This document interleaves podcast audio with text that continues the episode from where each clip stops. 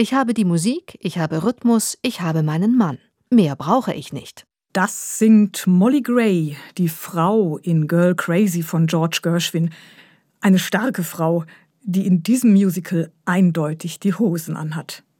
Auf dieser Aufnahme singt Barbara Hannigan den Song in Bill Elliots Bearbeitung – Hannigan hat ebenfalls die Hosen an, denn sie ist hier außerdem die Dirigentin, eine Exotin in einem Beruf, der von Männern beherrscht wird.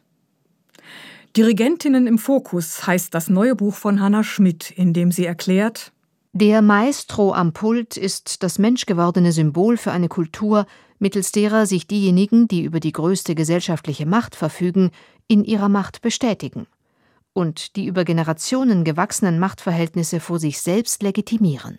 Warum lassen sich noch heute die Frauen am Pult an den Fingern von zwei Händen abzählen? Und warum reagieren viele von ihnen so gereizt, wenn man sie danach fragt, was sie anders machen als ihre männlichen Kollegen. Diese und andere Fragen stellen die Autorinnen und Autoren der Aufsätze und die Interviewten im Buch Dirigentinnen im Fokus. Sie tun das aus unterschiedlichen Perspektiven, als Künstlerinnen und Künstler, Manager, Funktionäre. Die Vielstimmigkeit ist die größte Qualität in diesem Buch, und zu dieser Vielstimmigkeit gehören auch Stimmen anderer Minderheiten im Klassikbetrieb, also etwa von non-binären Personen oder von People of Color. Sie weiten den Blick des Buches über das Gender-Thema hinaus, und das macht die Sache noch spannender. Skizziert wird ein durch und durch verkrusteter Betrieb rund um die klassische Musik, und Macht heißt hier Männlichkeit – eigentlich müsste das Buch nicht Dirigentinnen im Fokus heißen, sondern das Patriarchat im Fokus. Norbert Stravöger, unter anderem künstlerischer Leiter des Bruckner Orchesters Linz, formuliert das so. Das Patriarchat ist noch in Vollblüte, da brauchen wir uns nichts vorzumachen. Frauen in Führungsrollen müssen Supermänner sein, um die Legitimation zur Führung zu erlangen. Allgemein wird festgestellt, die Werke auf dem Spielplan wurden überwiegend von weißen Männern komponiert, Intendantenposten sind fast ausschließlich männlich besetzt, Solistenstellen im Orchester und leitende Funktionen im Betrieb überwiegend auch. Gleiches gilt für die Gremien bei Aufnahmeprüfungen an Musikhochschulen, für Findungskommissionen und für Jurys. Orchester und Opernhäuser sind zudem streng hierarchisch organisiert.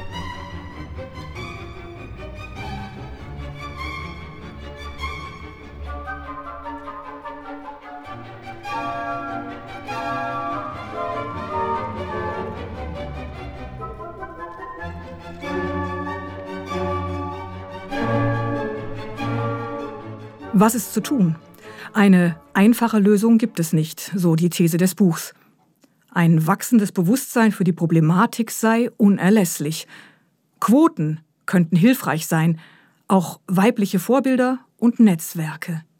Tatsächlich aber scheint das Thema Frauen am Pult nur die Spitze des Eisbergs zu sein. Der Klassikbetrieb als Ganzes, so die allgemeine Meinung, müsse sich verändern, um in einer sich rasant wandelnden Gesellschaft nicht an Relevanz zu verlieren. Dazu gehörten flache Hierarchien, demokratische Strukturen und ein Repertoire in Konzert- und Opernhäusern, das nicht nur Geschichten von überholten gesellschaftlichen Ideen und Strukturen thematisiere. Auf den Punkt bringt es der Komponist und Gitarrist Marc Sinon. Wir sollten immer und immer weiter ausdifferenzieren.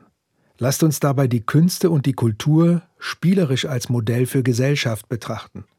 Und wenn die Kräfte umverteilt sind und wir genauso mitgestalten können wie die bislang Mächtigen, werden wir uns nicht an uns selbst berauschen, sondern die anderen mit Begeisterung und Freude mitnehmen.